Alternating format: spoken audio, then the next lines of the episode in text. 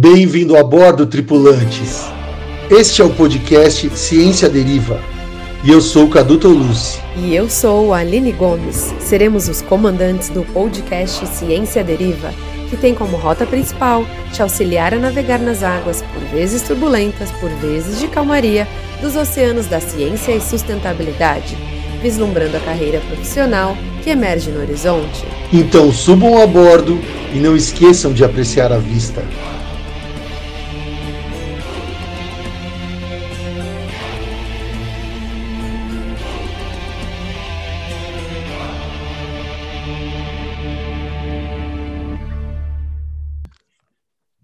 Pessoal, tudo bem? Estamos começando o nosso 13º episódio do Ciência Deriva Podcast, o nosso segundo episódio da segunda temporada, o episódio antes do carnaval, o que é uma beleza, né? Porque depois nós podemos virar foliões com cuidado, porque estamos no momento de pandemia ainda. Mas enfim, esse episódio, assim como os demais, a gente está lutando incessantemente contra a entropia. E a maior graça de fazermos isso aqui, assim como na vida, é que como a gente sabe que a entropia chega ao, né, é um dia ela vai chegar, o fim vai chegar, assim como todo carnaval tem seu fim, o interessante da vida e de conhecer o episódio é o meio, é como o entrevistado ele desfila na passarela durante a carreira dele, que é a beleza que a gente tem da vida. Ponto. Já filosofei, já falei. É, então, eu vou passar a bola para a fiel companheira, a querida Aline Gomes. Tudo bem? Muito obrigada, Carlos Eduardo, pela fiel, pelas palavras. Lindas, não é? mesmo. Sim, muito obrigada. Uma hoje, tô, hoje é sexta-feira, estou empolgado. É, você está em ritmo de carnaval, com alegria é, e é, transbordando. É, é isso aí. Bom, gente, olá a todos. Oi, Bia. É um prazer estar aqui. Obrigada, Cadu, por me passar a palavra. Hoje, então, temos uma convidada super especial, a Bianca. Ela é bióloga, trabalha com tubarões e tem grande atuação na parte de conservação, educação ambiental. A Bia tem coisas maravilhosas para nos dizer, tenho certeza. Então, Bia, mais uma vez, agradeço o seu convite. É uma honra ter você aqui e passo a palavra para você. Seja muito bem-vinda, nos conte aí quem é você. Oi, oi, Aline, oi, Cadu, muito obrigada pelo convite, é uma honra estar aqui com vocês. A gente agradece. Sempre adoro conversar com vocês e sempre adoro contar minha história, então tá E super... o último agradável, né? Só prazeres. Sim. Vai a, a, pergunta Globo Repórter aí, Cadu. Então. Isso, vou soltar. Então, como a gente começa de, de praxe, né? É, fazendo a pergunta Globo Repórter para o nosso convidado, nossa convidada, né, para ser mais exato, Bianca Rangel, que, que a Aline esqueceu de dizer, né? Isso, Bianca de Souza Rangel. Bianca Desculpa, de Bia. Souza Rangel. Aonde você mora? O que você faz? O que, que você se alimenta? Enfim, diga quem é você. É, meu nome é Bianca Rangel, gosto de usar mais o Rangel porque o de Souza é tão comum, né? Que não, ah, é verdade. não caracteriza muita coisa. então não tem problema esquecer. Souza né? pode ser qualquer um, né? É. Ai, eu, moro, eu moro em Suzano, é, próximo da Zona Leste de São Paulo, mas trabalho no mar, né? Então fica. E trabalho na USP, então eu fico, fico longe de tudo no fim. Você mora longe, eu né? Eu me alimento. Me alimento de plantas, sou vegetariana, ovo-lacto vegetariana, na verdade, e estou na busca aí para um, uma dieta mais é, plate-based. Vamos ver se, vamos ver se um dia a gente chega lá. Sim. Gente, é, para a gente começar aí nas claras, eu e a Aline e a Bianca, nós na verdade, eu e a Aline, nós se formamos na pós-graduação no mesmo laboratório que a Bianca está fazendo, e se eu não me engano, terminando o doutorado, né? Mas a gente vai conversar, vai passar por esse ponto. É, eu acho que a gente se conhece desde, desde 2015, mais ou menos. A Aline trabalhou, depois a gente vai, vai, a gente vai aprofundar, é, né? Isso. É, mais, mais firmemente com ela. É, mas a gente já se conhece, então eu acho que quando a gente for conversando, vocês vão percebendo, né, que, que a gente vai saber um pouco da história Cada um sabe um pouco da história de cada um aqui, tá bom? Viu as belezas e os podres, né? mas vamos focar na beleza, né? que é a, a, a, o foco aqui, tá bom? Então, Bia, para a gente começar, vamos começar lá do início. É, como que foi assim o seu processo de entrar na faculdade? Como que você, que você estava fazendo e como você decidiu? Você fez biologia, certo? Isso. Como que foi isso daí? É, na verdade, o meu processo de escolha veio um pouco antes da, da biologia até, né? Então, vou começar a contar desde o começo. Isso, eu estava até lembrando. Eu ia falar isso. Passada. Conta de quando você saiu do ensino médio, porque tem história, muita história aí. Muito legal. É, na verdade, eu comecei no ensino médio é, a carreira, assim, né? Pensar em, em, que carreira que eu ia seguir. É, e aí fui é, incentivada pelo meu pai na época a fazer um curso de eletricista no Senai e adorei a ideia porque aquilo me ia né, me propiciar e ter uma profissão, enfim, aprender várias coisas. E foi uma, então? uma experiência. Formada? Oi? Você é eletricista formada? Eu sou formada pelo Senai, aquele curso que tem de dois anos quando está no, no, ensino médio, né? Mas sim, Gente, ela é uma eletricista. Casa aqui, tem um de problema aqui. Você tem... mas não, só sei trocar resistência de chuveiro, então. Ah, não, você é já tá valendo. Não lembro de mais nada. Não é à toa que ela é bióloga, gente. E aí fiz dois anos, era a única mulher na sala, então foi uma experiência é bem interessante. É, e depois desse período eu consegui um emprego numa empresa para trabalhar como eletricista. É, trabalhei durante três anos lá, só que no meio desse período, né, um ano e meio, um ano e pouquinho depois que eu entrei, eu comecei a me incomodar é, com, com o sistema né, operacional de bater cartão.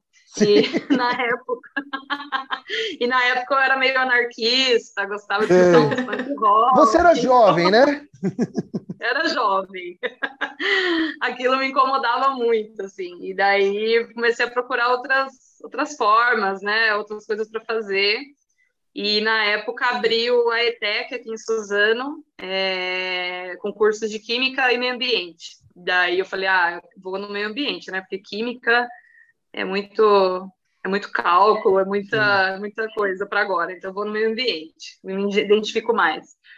E fui fazer meio ambiente, trabalhando junto como eletricista, né? E, e aí, no meio do período também, né, trabalho, é, estudando meio ambiente, eu comecei a me envolver com algumas organizações não governamentais, é, aqui em São Paulo. A primeira foi a SOS Mata Atlântica, hum. então fui voluntária lá. E fui conhecendo pessoas, muitos que biólogos. O que você fazia, Bia, lá na SOS Mata Atlântica? Como que foi o seu, seu trabalho ali? É, lá, na verdade, eu era voluntária, né? Então, a gente fazia atividade em escola, com criança, de educação ambiental, ah, era mais legal. limpeza de praia, limpeza de... de, bacana. De, de... Foi aí que começou... Desculpa. Foi aí que começou o seu contato com o mar? Isso, mais ou menos isso. Não hoje, não. O meu cachorro vai latir em alguns momentos. Não tem problema, é... não. é mais ou menos esse processo, né? Então eu, eu, acabei me conhecendo biólogos nessa época e vendo que era uma profissão muito legal, né? E uma coisa muito legal para fazer.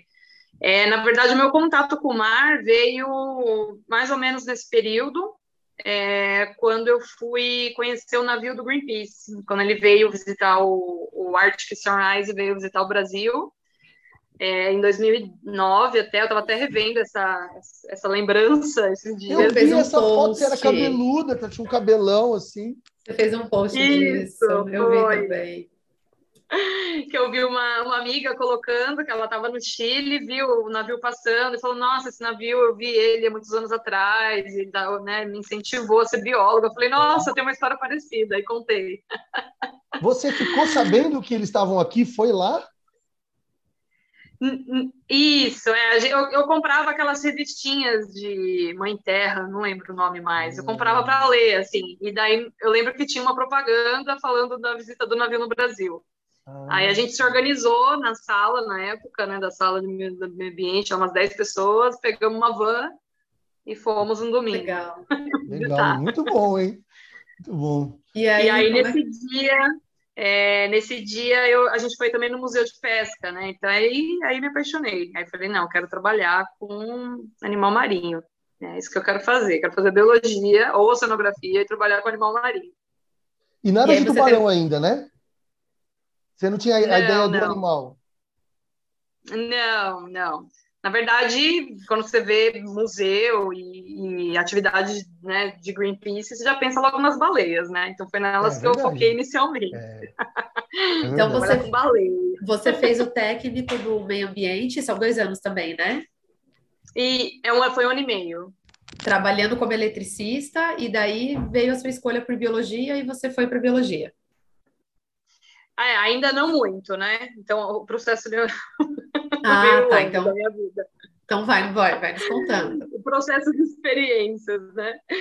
É, e daí, né, queria trabalhar com animais marinhos, gostei muito do Greenpeace na, naquela época, né? Hoje em dia não sou muito mais fã da organização, mas na época eu né, me apaixonei, assim, achei muito legal, trabalho de ativismo e comecei a procurar outras organizações, né? Então, é, já estava sendo voluntário, eu acho, na, ou, ou, foi nesse momento que eu achei a SOS Mata Atlântica, é, eu não me recordo muito bem da sequência, mas aí encontrei é, a, a ONG Sea Shepherd, que eu estou agora como voluntária de novo, mas fui voluntária desde 2010 lá.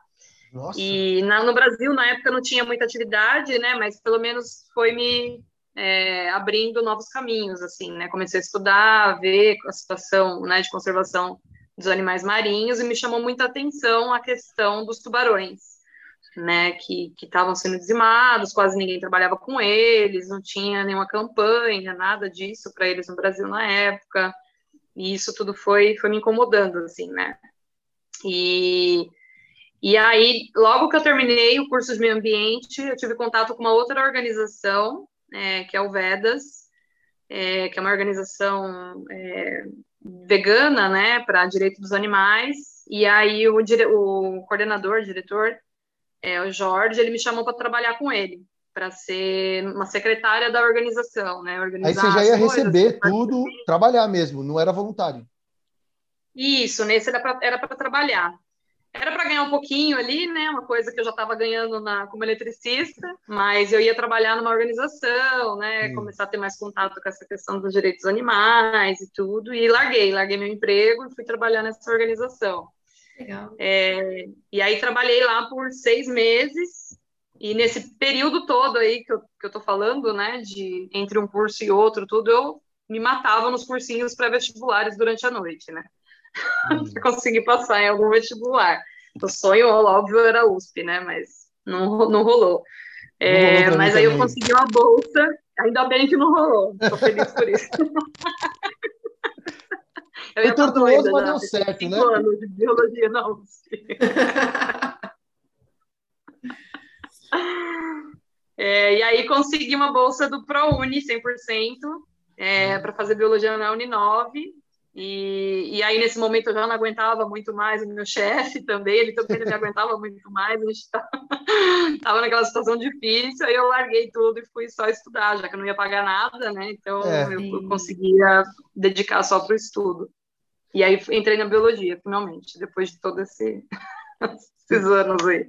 E, e aí, né, quando você começou na biologia, você foi entrando na área de, de do, dos elasmos, ou dos, dos, tubarões, na verdade, não sei.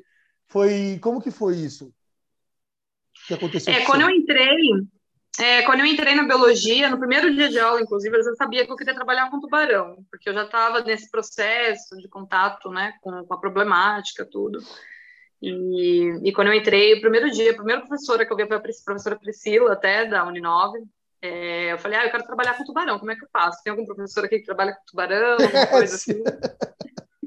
Sempre, não quero saber né? de mais nada, só quero saber de quem, quem trabalha com tubarão. E como se fosse tubarão. fácil, né? É, achar alguém para que trabalha. E aí tinha um professor, né? Tem ainda, não sei se ele está lá ainda, o professor André é, Carvalho, é, só que ele dava muita aula, né? Aí a realidade que vocês já sabem. É, né? é a minha realidade. É, muita aula, pouca pesquisa. Então ele tinha trabalhado no mestrado com tubarão, mas não tinha mais contato muito com isso. é, enfim, né, aquela coisa toda. E aí comecei a mandar e-mail para um monte de laboratórios, é, no IO, né, no Instituto Oceanográfico, no IB, professor Marcelo de Carvalho, na época, que trabalhava com, com raio e tubarão aí no, no, Instituto de Ciências, aí não, né, no Instituto de Biociências. É, e aí todo mundo me dizendo não, um monte de professor não respondendo nada. E aí eu consegui uma vaga, uma, uma professora, né, na verdade ela é técnica, é a professora Roseli, da, da professora não, técnica Roseli, é, da Faculdade de Medicina Veterinária da USP, e ela já estava orientando um aluno de mestrado, que estava trabalhando com tubarão, mas né, envolvendo pesquisa de cartilagem para ver cura de câncer, umas ah, coisas nada a ver com a, com a área que eu queria. Era é. aplicado, é... nada em conservação, em biologia.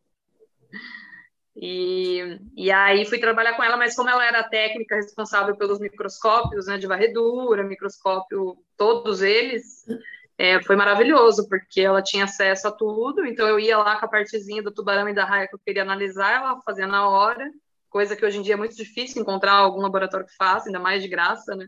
É. E fazer o que você quer fazer. Então, Vou... foi muito bom, assim. Eu vi que você trabalhava com os dentículos do tubarão. É, pelo que eu entendi lá no artigo que eu vi, o tubarão, os grupos têm pequenos dentes na parte da, da, da, da traqueia, traqueia ou da, da, da faringe, perdão. E eu acho que na boca também. E aí isso. isso, isso tinha diferença entre as espécies. Só rapidamente, só para a gente entender como que era a sua iniciação. Isso foi sua IC? Isso, eu entrei é, na primeira iniciação querendo trabalhar com reprodução, é, aí não consegui, né, o, porque eu precisava dos órgãos muito frescos, do animal recém-capturado, e eu tinha acesso a, a principalmente raias, é, que eram doadas pelo professor do Instituto de, do Instituto é, de Pesca de Santos, professor Amorim. Ah, tá. E os animais já estavam congelados há meses, né, aquela coisa Hum. aquela coisa já quase quase apodrecendo, né? Então eu tive que trabalhar com estruturas mais rígidas, né? E não tanto envolvendo reprodução. É, e aí a primeira iniciação que eu fiz, eu estudei as ampolas de Lorenzini, de uma espécie de raia aqui do Brasil, que é, são os órgãos que tem, são eletroreceptores, né? Sim. Dos elasmobrancos, dos tubarões e das raias. É, e aí, no, na segunda iniciação científica, eu trabalhei com os dentículos orais, né? Então, são esses mini dentes, basicamente, né? Que eles têm é, recobrindo toda a boca, né? Na língua, no palato. Ah, não é só toda... onde eu falei, é, é, em, toda, em toda a boca. É em toda a boca, isso. Até, até o esôfago, assim, né? Quase até o esôfago. E, e aí, como eu tinha acesso aos animais, né, eu trabalhava com. Esse era o meu projeto, os dentículos orais de tubarões. E como eu tinha acesso a outras amostras, eu fiz os dentículos corpóreos também, que são iguais, só que no corpo. É, fiz os dentes, aí fiz tudo. Fiz tudo que, que eu tinha acesso, a gente passava no microscópio, analisava e escrevia artigo. Não, mas você disse que entrou com a técnica, a Roseli, que ela fazia um trabalho usando cartilagem de tubarão numa aplicação de tratamento de câncer. Isso. Então, você entrou fazendo um estágio nisso, e aí depois você foi encaminhada para outro professor para fazer IC? Como foi? Não, não. Sua... Com ela mesmo você fez tudo? Foi com ela mesmo, é. Ah, tá. É, ela me deu, ela me deu carta branca, assim, né? Falar, ah, vê o que você quer fazer, o que você consegue fazer, o que você consegue de material, e a gente faz. Então ela tinha uma linha e você que colocou outra. Porque você não foi Sim. mais, você não foi nessa pegada de estudar cartilagem para tratamento de câncer. Não, não. Até você porque eu sou contra direcion... é, eu sou contra usar cartilagem para tratamento, né? Ou tá. para consumo, né? Então, não Você deu outro direcionamento para a pesquisa que ela fazia ali. Você, você colocou Isso. uma outra linha. Ah, então no fundo, no fundo, você queria entrar na área, né? Ela queria Isso. uma amostra de tubarão. Fundo, ela queria arrumar a amostra. Você viu, a, a, porta que se abriu foi aquela, né? No fundo, Foi assim. essa. Né? Aí eu entrei. Então, vai dizer não, né? e aí você ficou quanto é, tempo na época... Ah, fala, fala, desculpa. Na época... Não, desculpa. É, na época, e hoje ainda, né? Eu, eu, sou, eu quero trabalhar com tubarão e raia. Né? Na época, não importava que área, se ia ser taxonomia, se ia ser fisiologia enfim, eu queria trabalhar com tubarão e raia. E surgiu a oportunidade de fazer trabalhar com morfologia microscópica, eu me eu entrei de cabeça. Ah, fez muito bem. Você fez, você fez duas ICs, então você ficou lá uns dois anos, mais ou menos. Isso, eu fiquei três anos, na verdade. Eu fiquei um ano quase praticamente sem bolsa, tentando, escrevendo projeto e fazendo umas coisas paralelo, e depois consegui é, duas bolsas, né? Da, do PIBIC. Ah, que legal. Então você ficou quase a faculdade inteira já com estágio, né? Só o primeiro Isso. ano, vai? Só o primeiro, é, só o primeiro ano que eu fiquei nessa batalha aí de mandar e-mail para os professores e recebendo um monte de não. Depois dos outros três anos foi lá na veterinária. Foi trabalhando assim, na veterinária. A sua IC toda foi em cima da morfologia, né? Até que aí você se cansou. E aí depois você falou, não, agora na pós eu vou me recusar com morfologia, eu vou procurar reprodução. É, então, na verdade, eu fui num congresso, né, num simpósio da Sociedade Brasileira de Estudo para, para os para elasmobrânquios, a SBEL, a SBEL. em 2014. É, em 2014, lá em Recife. E, e aí tive contato com várias outras pesquisas, né, com tubarões e raias. Tra trabalho com marcação, marcação satélite, é, pessoas que trabalhavam com reprodução, com idade de crescimento, com coleta de sangue, e aí me apaixonei, falei, nossa, dá para trabalhar com tubarão vivo, é isso que eu quero fazer. aí, de novo, não, né, não me importa a área que eu entrar, eu tenho que trabalhar com os tubarões vivos, não sei se eu quero fazer é, marcação, enfim, é, mas eu quero trabalhar com tubarão vivo. E aí comecei a estudar é, métodos não letais e o que daria para fazer, e, me, gostei muito da área de reprodução e é, fisiologia, né, em si, que era uma área que eu já gostava na iniciação, lá no começo, né, que eu queria trabalhar com reprodução, Sim, falou, e acabei né? tendo que abandonar, e, e queria voltar agora, mas com abordagem fisiológica, né. Sim. E aí você, aí, isso você estava na iniciação e foi aí que você começou a ir atrás de pesquisadores que trabalhavam com reprodução de tubarão, provavelmente você deve ter ido, né? E... Isso, na verdade eu fui atrás de professores que trabalhavam com fisiologia de peixe, né? E ah, aí tá. me encontrei, eu encontrei o, encontrei não, né? Já sabia da da, é, da linha de pesquisa dele. É, não, não foi, não fui direto na Renata. Eu ah, fui, não? não eu fui conversar com o professor é, Vicente, do Instituto do Oceanográfico, que trabalha Vicente com... Gomes. Eu já ouvi falar. É, Vicente Gomes. Vicente Gomes, dele, é. lá do IO. É, ele trabalha com, com fisiologia, mas com, com outra, com outra linha. Assim, é, né? trabalhava com o professor Vangan. Isso, Isso, né? É. Você conheceu ele? O, Conheci. O vietnamita? Nossa, ele era um amor, né? Eles são. Ele e o Vicente, né? É, os dois. Os dois sim, sim.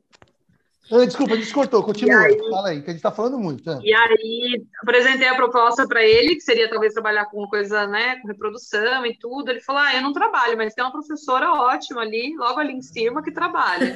E aí, ele... e aí ele me passou o contato da, da Renata. Ah, e aí você mandou contato e ela te aceitou rápido, assim. É, acho que assim, não lembro muito se ela foi muito resistente, mas eu acho que não. Ela me, a gente já mandou e-mail, ela já marcou uma reunião, é, e nessa ela falou: ah, me traz, já que você tem experiência em encontrar os animais, que eu não tenho, porque eu trabalho com peixe, é, com teleósteo, né? Já que você sabe onde encontrar os tubarões e as raias, então, então vamos, faz um projeto, né? Vamos ver sua ideia, ver se ela dá para fazer e você tendo certeza que você vai conseguir encontrar os animais, a gente segue o projeto. E aí, né, foi conseguindo. E como, como que você teve essa experiência toda, Bia? Porque, assim, pelo que eu vejo, desde que você começou, você sempre foi uma pessoa muito fuçada. Então, você descobriu o SOS Mata Atlântica, você descobriu o Devas, você descobriu o Cia, como fala Cia Shepherd, olha, Shepherd. Eu, isso. Você sempre foi atrás dessas coisas, né? E quando você foi... Shepherd. é, desculpa, gente, pelo meu inglês. É... E quando você entrou no mestrado, pelo que você está me dizendo, você já sabia também, e na verdade essa história eu até já sei, né? Você sabia onde estavam as raias, porque você já tinha um trabalho é. acontecendo lá em Bertioga. Sim. Sabe o que eu lembro? Eu lembro, a primeira vez que eu te vi, foi lá no simpósio, o Léo Laboratórios, para quem está ouvindo. Ele fazia um simpósio em São Sebastião, todo final de ano. Eu não sei se faz, faz até hoje, né? E aí, eu lembro que você, foi a primeira vez que eu, eu, me lembro de você, talvez eu tenha te visto dia, mas eu não lembrava. E aí você apresentou, todo mundo apresentava o trabalho, que era uma coisa muito boa que se tinha ali, né? Você começava, você conhecia o trabalho de todo mundo. E aí você, você apresentou e você já tinha pescador, é. sabia onde era. E aí eu lembro que eu fiquei olhando, eu até falei para você, assim, mas você vai conseguir tudo esse bicho? Porque eu tinha uma experiência com peixe que é muito mais fácil. E era muito difícil a gente coletar, não era? Colher de achar pescador e tal. E aí você já tinha tudo isso, cara. É, essa era uma curiosidade que eu tinha também para. Como, como que você ah. começou esse projeto lá em Bertioga? É. Porque eu lembro que você já tinha contato com os pescadores, você já vinha fazendo um trabalho com a comunidade ali, né? Você, acho que junto com o Alexandre, não é? Isso. É, na verdade, acho que vocês não lembram, eu também não lembro muito, mas a gente, eu apresentei o primeiro projeto para vocês logo que vocês voltaram da Austrália. A Renata pediu para eu segurar, falou assim: ah, você tem um projetinho segura, vamos esperar ali no Cadu, a gente conversar com eles juntos. E daí a gente fez isso lá na USP. Só que foi logo, logo depois a gente já foi para esse, esse simpósio, né, do laboratório. Não, não, mas o que eu digo assim, quando você chegou com a proposta para Renata, você já tinha esse trabalho que você desenvolveu com os pescadores lá em Bertioga, não é? E, é, na verdade, eu tinha. É porque eu, come, eu comecei o contato com a Renata é, quase um ano antes de eu entrar no mestrado, né? Então, eu, eu sempre me adianto um pouco, um pouco de um ano no contato. Foi esperta, com, né? Com os projetos, né? Para já ir acertando as coisas. E, e, a gente tinha, assim, né, esse trabalho com os pescadores, mas era um trabalho com outra arte de pesca, né, que o Alexandre ele fez o mestrado dele com, com a raça de camarão em, no Guarujá, então eu acompanhava ele para tentar coletar as amostras, e nesse processo, nesse tempo, né, que eu estava terminando a, a graduação, eu fiquei tentando, né, coletar sangue, porque é uma coisa que eu não sabia, é, tentando achar as raias, e, e foi nesse processo, assim, né? Então, quando eu entrei de fato no mestrado, de verdade, eu já tinha feito, a gente já tinha feito contato com um pescador de Bertioga, que é quem pega muitas raias. Que na verdade vem no arrasto, é o... né? Isso. É, então, vem no arrasto de praia. Só põe a rede. Na verdade, vem só para quem está ouvindo que não conhece. Então, o, o, o pescador ele coloca uma rede, como se fosse o do Nemo ali, mais ou menos, assim, sabe do filme do Nemo? Isso, ou eu estou viajando? Que ele, não, né? É, não tanto, o, o, Nemo está em alto mar, né? Ali é, a, ah. a, o arrasto da Bia é na, na beira da praia, né, Bia? Isso. E, e o aí... que eu acompanhava antes era o de camarão. Aí o de camarão é, é mais é, é um, tipo um arrasto de fundo, mas é o barco que vai arrastando a rede, né? O de praia são os pescadores que vão é. puxando ah, tá. manualmente tá. ali. Tá, ah, é. entendi. E ali aí joga lá no fundo, vem puxando e aí vem, vem um monte de coisa. O que era de interesse dele, eles pegam e o que não é, descarta, devolve, né? Muitos animais ainda ficam vivos, aí devolve, é, é assim, né, Bia? Isso, é. E foi por conta disso que você mudou de tubarão para raia? Porque no fim, tubarão ali não vem no arrasto, né? Imagino eu, na costa. É, é então, e o que mais é, vem é verdade, raia.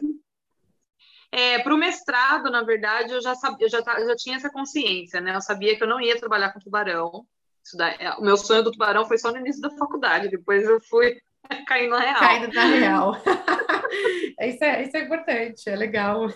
Mas o sonho continuou lá e deu certo, né? Depois é, no fim deu, né? É, eu trabalhei, é, a segunda iniciação científica que eu fiz, eu fiz com tubarão, né, exclusivamente com tubarão, mas eu não tinha acesso aos tubarões, eram né, as pessoas lá, colaboradoras do laboratório que embarcavam, que trazia as amostras para mim, né, que foi uma coisa que me incomodou muito também, não ver o bicho, né, ver não só o, o pedacinho da língua, o pedacinho da pele, é, e aí por isso que eu quis trabalhar com, com os animais vivos, né, para ver eles. Mas eu sabia que eu não ia conseguir tubarão, então eu já entrei, é, já fui caçando as espécies de raia, de raia. E, como que, que daria para trabalhar com elas, né? E uma, uma, uma estratégia de, das raias que sempre me fascinou muito foi é, as raias que secretam leite, né? Então já entrei no mestrado com essa, com essa ideia para trabalhar com esse, esse, grupo de raias, independente de qual fosse, porque tem várias espécies, né, do grupo, mas a que eu encontrasse, eu, eu ia querer trabalhar. E aí foi o seu mestrado, né? Isso. E é comum essas raias é, aqui, pelo menos na costa brasileira, ou paulista, que foi onde você fez, né, em Bertioga? É comum, é, é bem comum? A espécie que eu trabalhei, sim, em Bertioga ela é bem comum. Tem, tem arrasto que vem 50, 40 raias, em média vem 10, 15 ali, que já é um N bem bom, né, por dia. É muito, é, né? é muito, é muito. É, mas, na verdade, a ideia inicial do projeto era trabalhar com as mães grávidas, né? E essa, as mães grávidas eu não encontrei. Até hoje eu não sei onde elas estão. Então, foi, foi, a, foi a mudança, a primeira mudança de projeto, foi essa. Aí essa história de como foi a sua... É, como foi o desenrolar do mestrado, que isso é uma coisa que talvez quem estiver entrando na... aí na ICEVA, quer entrar na pós, você acha que você vai começar de um jeito e vai terminar do mesmo. E 99% das vezes, 98, não é verdade, né? Foi assim comigo, foi assim com a Aline, foi assim com você. Então, como foi. que foi a sua ideia inicial e a coisa, como que ela foi? Os perrengues foram fazer ela mudando, sabe?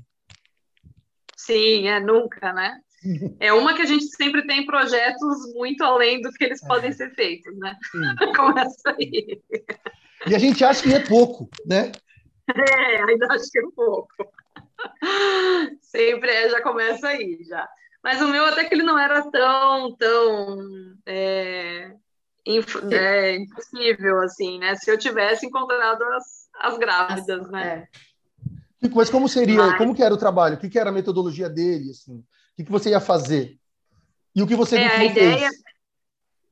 É, na verdade, eu já não ia conseguir executar ele mesmo, né? Porque a ideia inicial era pegar fêmeas grávidas é, matar algumas dessas fêmeas e ter acesso ao, filho, ao filhote que estava dentro, né, que estava ali sendo gerado, ao leite uterino, que é o que é essa raia secreta no útero, ovário, fígado, músculo de, da mãe e do filhote, né, para comparar o que, que a mãe está transferindo de nutrientes para o filhote. E o que é transferido de nutrientes através do leite uterino, que é uma coisa que a gente não sabe muito ainda. Para essa espécie, a gente nem sabe, né, que é a Rhinoptera bonasus e a Rhinoptera brasiliensis, foi essa que eu trabalhei no mestrado. Então a ideia inicial era essa, mas eu acho que eu já não conseguiria executar pelo fato de ter que matar os animais, né? E eu já, já era vegetariana há muito tempo, então eu sempre tive essa dificuldade, assim. Então acho que eu, mesmo se eu encontrasse as fêmeas grávidas, eu ia ter que mudar de projeto. Sim, é. entendo. Tendo a primeira coleta e acabar. Aí e acabar. Aí, e aí você fez o quê, então? Já que, que você não teve que não fez essa parte, você coletou, os, os animais vieram, eles vinham vivos, né? Pelo que você tem que matar, então eles vão vivos. E aí, como que, que você fez, né? O que, que você fez no mestrado, na prática? É, é a gente conseguiu, no, no fim, é, a gente não encontrou as fêmeas grávidas, mas a gente encontrou os filhotes das, da, das mamães, né? Então, a gente coletava os filhotinhos, os recém-nascidos, e dessa espécie que, que a gente trabalhou, é, que eu fico orientada pela Aline, inclusive, é, que a gente trabalhou, é, ela fica, o filhotinho ele fica ali na região de Bertioga por mais ou menos um ano. Né? Então, a gente chegava lá no verão, em dezembro, início de janeiro, a gente conseguia encontrar os filhotinhos que acabaram de nascer e os filhotinhos que estavam completando um ano de idade. Né? Hum. Né? Então, a gente acabou conseguindo, no fim, fazer alguma coisa relacionada a investimento materno, que era a pergunta inicial, mas sem as mães. né? Então a gente comparou os filhotinhos recém-nascidos com os filhotinhos maiorzinhos para ver o que que, que que mudava. E através desse o que que mudou, a gente fez inferências para entender o que que a mãe passou para o filhote quando ele nasceu, né? Vocês comparavam, eu, eu sei mais ou menos, que eram os ácidos graxos, que são moléculas que vão formar basicamente todos os lipídios. Então, os lipídios não são formados totalmente por ácidos graxos, mas uma parte grande das é. moléculas é. desse grupo lipídico é formado por ácidos graxos. O colesterol, por exemplo, não é formado de ácido graxo, certo? Ali você pode falar melhor. Certo, e, então, o que vocês viam aí, pra, só para a gente entender e para o pessoal que está ouvindo aí? É, então, foi bem, bem interessante assim, os resultados, porque a gente tinha acesso já né, a algumas literaturas e para tubarões, é, só esqueci de comentar, né, o meu projeto todo foi não letal né? Então aí já teve uma limitação também de amostras. É, e o que tinha para tubarões é que o que tem para tubarões, né? É, para tubarões placentários que estão ali mais ou menos é, é, próximo, né, do que se tem de investimento materno, então os tubarões placentários têm um alto investimento materno, e essa raia que a gente estava trabalhando também. Então a gente imaginou que seria uma coisa semelhante acontecendo com eles, né? Apesar uhum. da estratégia ser totalmente diferente. E a gente encontrou que a gente esperava, por exemplo, é, que as raias nasceriam gordinhas, mais gordinhas, com uma reserva ali é, no, no, estocada, né? Que no caso dos elasmobranquios, dos tubarões das raias é, no fígado. Então a gente imaginou que elas iam nascer gordinhas, igual os tubarões nascem, né? Então a estratégia dos, dos, dos tubarões placentários é é, a mãe ela dá uma quantidade adicional de nutrientes para o filhote. O filhote ele nasce gordinho, né, com mais estoque ali é, de lipídios e consegue passar umas semanas, meses até sem, sem se alimentar ou se alimentando muito pouco e sobreviver, né, até ele conseguir caçar. Ele aprender, né? Até ele aprender. Esses bichinhos nascem dentes? Seria algo assim. Eles nascem sem Oi? dentes ou não? Eles nascem sem dentes e aí vai crescer depois ou não? Eles, ah, eles não, já eles nascem... já nascem com dentes. Tá. Eles já nascem prontinhos já. É uma ah. miniatura, né? Ah, miniatura produto. As raias também, é. É, e a gente imaginou que aconteceria isso, né? É uma das coisas. E é, em relação a, a ser mais gordinhos ou não.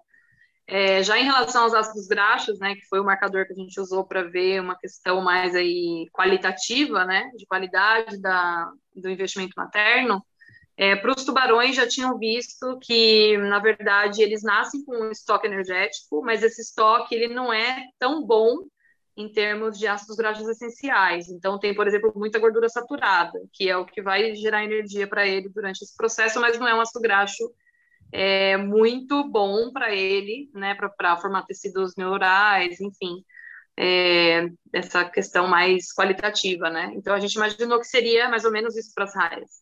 E no fim a gente encontrou meio que o oposto, tá. né? Então as raias elas têm é, marcadores nutricionais é, de melhor qualidade, vamos dizer assim, né? Ácidos graxos ômega 3, ômega 6 em maior proporção do que os tubarões, do que foi visto nos tubarões, e, e elas não nascem tão gordinhas e, não perdem tanto peso como os tubarões. Então o que a gente conseguiu inferir é que elas têm realmente um maior investimento materno em, term, em termos qualitativos, né, e não tanto quantitativos, que é mais ou menos o que acontece com a gente, né, com os humanos, uhum. né, o nosso sendo muito mais qualitativo do que quantitativo, mas que elas começam a se alimentar é, muito rápido, né? Então pode ser que tenha uma, até uma relação com essa questão do investimento materno, da questão delas terem leite no útero.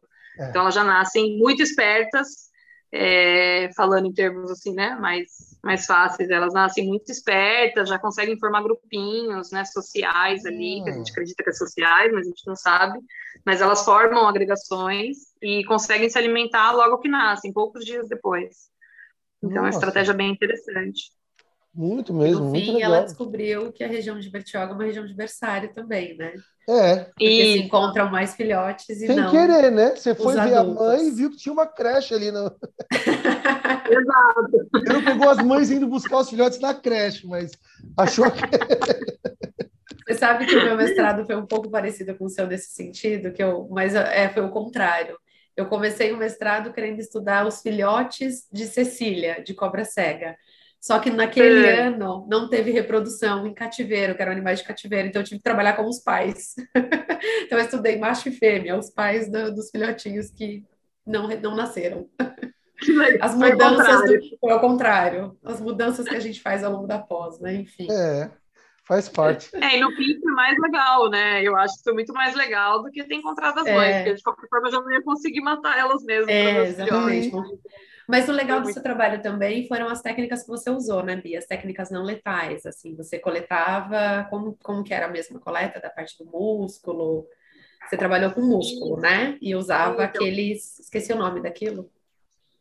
Poxa, é, o, o punch, é, para fazer a, é, não sei se é punch que pronuncia. Eu também não sei. Fala punch. Olha o inglês de novo. É como se fosse um dardo, um dardinho, né? Mas é usado para humano também para coletar um pedacinho do tecido, faz uma, ele é tipo um, um, um conezinho, né? Ali, um uma, formato cônico e, e, tira um pedaço do, é, do músculo, né, da pele, músculo, né? músculo do animal. E o sangue também você, você coletou, né? Amostra de sangue. Isso, isso. É, essa é, uma, é um dos motivos de orgulho do que eu tenho mais orgulho do, do mestrado. A gente conseguiu fazer uma hipótese boa, né, testar uma hipótese super interessante, chegar a inferências mega legais, relacionando até com evolução, e usando amostras não letais, né? Então, eu coletava amostra de sangue, é, bi, é, biópsia muscular, para fazer... No sangue, a gente fazia lipídios, né? Aí fazia colesterol, triglicérides, corpos cetônicos, os ácidos graxos. É, e no, nas células do sangue a gente fez isótopos estáveis, que também é outro marcador trófico bem legal, né? Que mostra a posição trófica, onde o animal está se alimentando. É, então a gente usou várias técnicas é, não letais, usando essas, essa, essa quantidade pouca de amostras, né? Mas foi, foi bem interessante o resultado. E era super legal, fazia coleta lá na praia, já soltava as raias de volta no mar, bem bacana. Sim, um, não. O índice assim, de, de sobrevivência pós-coleta era alto. Era bem alto. Sim, era... sim. Pelo menos a coleta que eu participei, a Bia soltou todo você mundo foi? de volta feliz. Eu fui em uma, participei você não de me contou, sabia? Ah, você que não lembra. E conta, foi eu, então... a Fabi e a Renata. A gente participou de uma só. A gente viu o arrasto chegando, aí eles colocam nas caixas com água, e a Bia ia pegando um de cada vez, aí coleta e já solta de, de volta no mar. É, é rápido. E né? elas voltam felizes nadando, tão bonitinho. Sim. É uma coleta bem legal de participar mesmo. Sim. Mundo... Sim. Ah, muito legal. Bia, e aí, assim, como foi a sua passagem para o doutorado? Que aí, assim, se você pegar o seu Instagram, o seu Instagram é tubarão, você mexer. Meu, muito louco aqui, meu, eu quero muito saber ali, tem muita coisa interessante ali. É, é, como que foi a sua, a sua essa mudança? Porque você foi trabalhar com tubarão mesmo, né? Aquele sonho do início da faculdade, no fim, é. se realizou. realizou. Como você foi tá fuçada, vendo? cara, para você conseguir o contato Desistir das pessoas, jamais. entendeu? E, e as pessoas dizerem sim para você. É, então, na verdade, nesse, nessa, quando eu cheguei no final, no início do mestrado, eu já não tinha mais essa, essa fissura com tubarões, né? E descobri que as raias são muito mais legais no fim, né? A parte biológica, evolutiva, então eu já não tinha muito mais essa, esse sonho enlouquecedor, assim, né? Claro que eu ainda sonhava em ver tubarões vivos, trabalhar com tubarões vivos, mas se eu tivesse trabalhado com raias também estaria muito feliz, né? É, então, na verdade, o processo ele acabou sendo por pura sorte, né, do mestrado para o doutorado. É, possivelmente, se eu não tivesse conseguido a parceria que eu consegui, eu ia continuar trabalhando com as raias em Bertioga, é, porque tem muitas raias, outras espécies ainda, outras coisas que eu queria saber delas, né? Mas é, no, acho que no último ano do, do mestrado, é, eu tive contato é, com um professor da Universidade de Miami, que é o Neil Hammerschlag, e ele trabalha, na verdade, eu, foi os primeiros artigos que eu li sobre métodos não letais foi dele, então era uma ah. pessoa assim que eu idolatrava, né? laboratório, aquela coisa toda. É, acabei tendo contato com ele durante o último ano do mestrado, e ele falou que tinha muitas amostras guardadas no freezer, e como ele trabalha, a abordagem dele é puramente ecológica, ele trabalha um pouco com fisiologia, mas para entender estresse, umas coisas mais, mais básicas, assim, né, que sejam mais aplicadas para o que ele faz. Então, ele não, não tinha uma abordagem fisiológica muito muito intensa, assim, né? Uhum. Ele cedia amostras para outros colaboradores que faziam, é, que fazem ainda, né, parte de reprodução, mas ele não tinha essa, essa pegada, assim, né, muito fisiológica. Ele falou, ah, eu tenho um monte de amostras aqui desde 2011, isso foi em 2017, que eu, que eu comecei o contato com ele. É, eu tenho um monte de amostra aqui desde 2011 de tubarão, se você quiser é sua, né? Me mandam a sua proposta, as suas perguntas, suas hipóteses, e vamos, vamos conversando. E aí mandei um monte, né? Aquelas loucuras também, né? Aquelas coisas, que, que aquelas viagens que nunca vão conseguir ser executáveis, jamais. Você respondeu rápido? Desculpa cortar. E quando você começou Oi? a conversar com ele, ele te respondeu rápido? Sim, sim. É, na verdade, o, eu, não, eu não cheguei a entrar em contato com ele, assim, né? Foi. Tem, tem uma, uma uma ex-amiga minha, que eu não vou falar, falar nomes, que ela ela foi, ela foi fazer um estágio no exterior é, com ele, né? Que eu que tinha dado a ideia, inclusive, mostrei. Ah. Falei, ah, por que você não vai com o Neil lá fazer o trabalho com ele? Ah, então. Aí acabou dando certo dela aí. E ela foi, e nesse, ela estava um dia lá corrigindo um artigo nosso que a gente estava escrevendo sobre os dentículos orais dos tubarões, que ela foi minha colaboradora aí por alguns anos. É, e ela estava mexendo no artigo, ele passou, olhou, falou: Nossa, que negócio legal, né? Uns negócios dos dentículos, aí posso fazer parte desse trabalho? Ela falou: ah, vou perguntar, né, para a primeira autora. Não sei se a Bia deixa, né? Aí mandou, o Nil, o Nil quer fazer, quer, quer, participar do trabalho. Ele pode? Eu falei, pelo amor de Deus, lógico. Chama ele, paga para participar de todos os outros também. É, e aí começou, aí foi a entrada, né? Aí a gente terminou o artigo, quando o artigo submeteu o artigo, eu já mandei um outro e-mail paralelo. Falei, então. Aproveitando, né? Já que eu já te coloquei tá aqui, aqui agora é a minha vez. Mas eu trabalho com fisiologia. Vamos, vamos conversar. Vou trocar uma figurinha agora, agora é minha vez. E aí você tinha as amostras, ele tinha as amostras? Ele tinha. E aí, como que foi? Para terminar a história, que a gente está cortando você muito. Né? É, e sobre ele responder rápido, sim, ele é, ele é, ele, sei lá, assim, ele, não sei como ele consegue ser, né? Tem alguns, a gente tem alguns talentos aí, né? No nosso laboratório tem alguns assim também.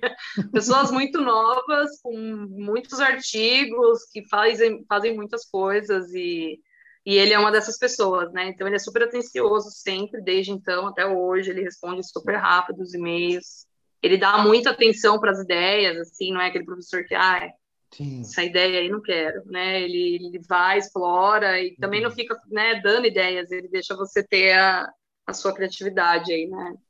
É meio que do jeito que a gente trabalha com a Renata, né? Então foi, foi muito fácil, assim, o, o relacionamento com ele, né? E aí ele tinha as amostras para lá, se quiser eu te mando, né? E aí a gente fez o primeiro transporte, trouxe algumas amostras para cá, para testar já, né, fazer algumas, alguns testes.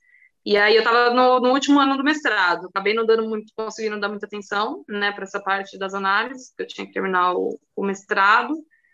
É, mas aí ele tinha mandado umas amostras tudo velhas, assim, né, de, lá de 2011, 2015, tipo, ah, eu vou mandar, vamos ver o que que dá com essa menina aí, essa doida aí do Brasil, né. Se ela sumir com tudo, não fazer nada, eu nem mando mais.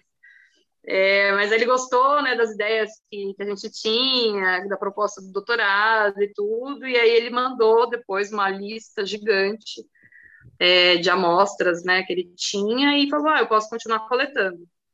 E ele tem um N absurdo, né? Porque ele sai, ele saía né, antes da pandemia, ele sai é, duas vezes por semana, quatro, cinco vezes por mês. E e só para situar, né? Ele está ali na região de Miami, né? Então ele sai para capturar os tubarões por ali mesmo e às vezes faz expedição para as Bahamas, que também pega muito tubarão, né? Então por tem, dia é. vem cinco, sete tubarões, é muito tubarão. Você tem bastante então, tubarão, né?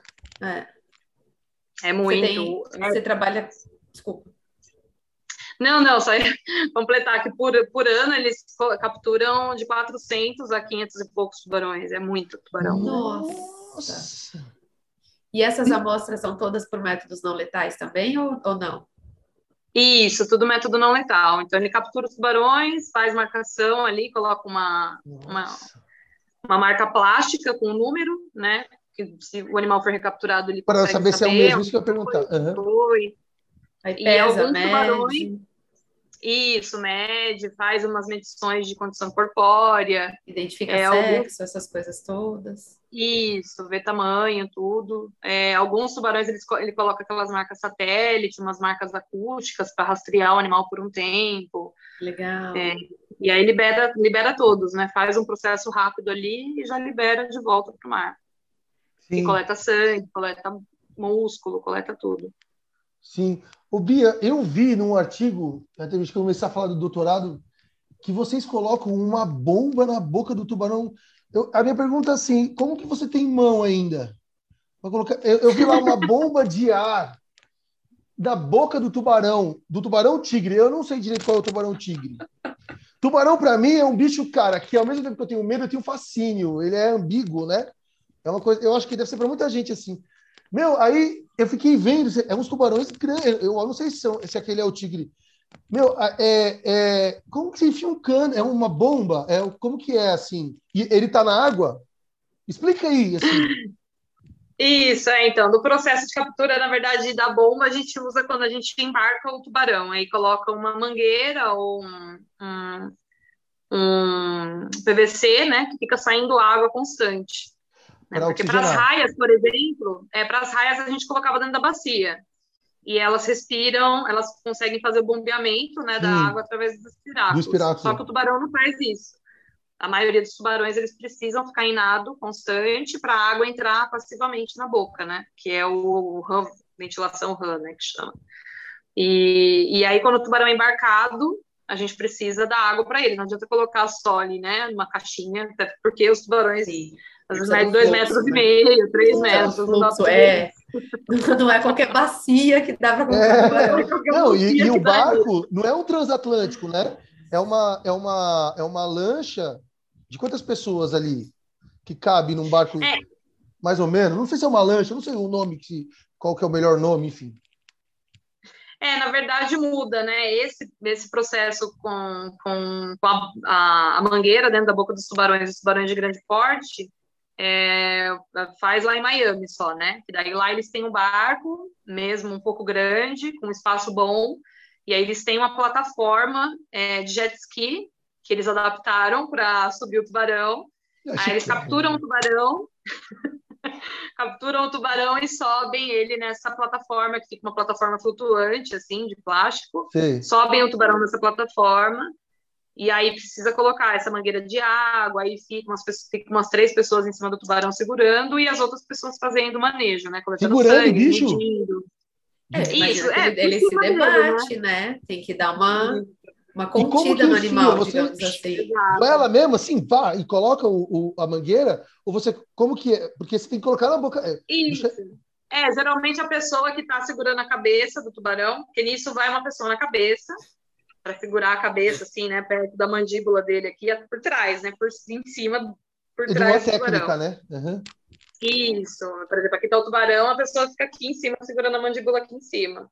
E aí, geralmente, essa pessoa que está aqui, ela vai abrir a boca do tubarão e a outra vai colocar a mangueira. Mas o cara tem um é braço é biônico. Outras mais. Ela abre sem nada, assim? Sem uma luva, sem nada? Ela abre assim, pá, e não, não fura os é, dedos?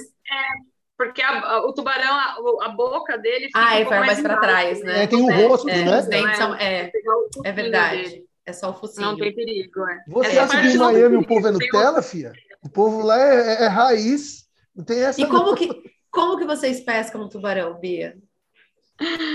É, então, lá em Miami e já adiantando, né? Aqui no Brasil a gente começou a coletar, a capturar é, também. Ia perguntar é, sobre isso. Lá em Miami, né? A gente usa a mesma metodologia deles. Então eles colocam uma linha de espera que tem um peso no fundo, aí tem uma haste de ferro. Nessa haste de ferro tem um giradorzinho ali e, e nesse girador vai o nylon, que é onde vai o anzol com a isca.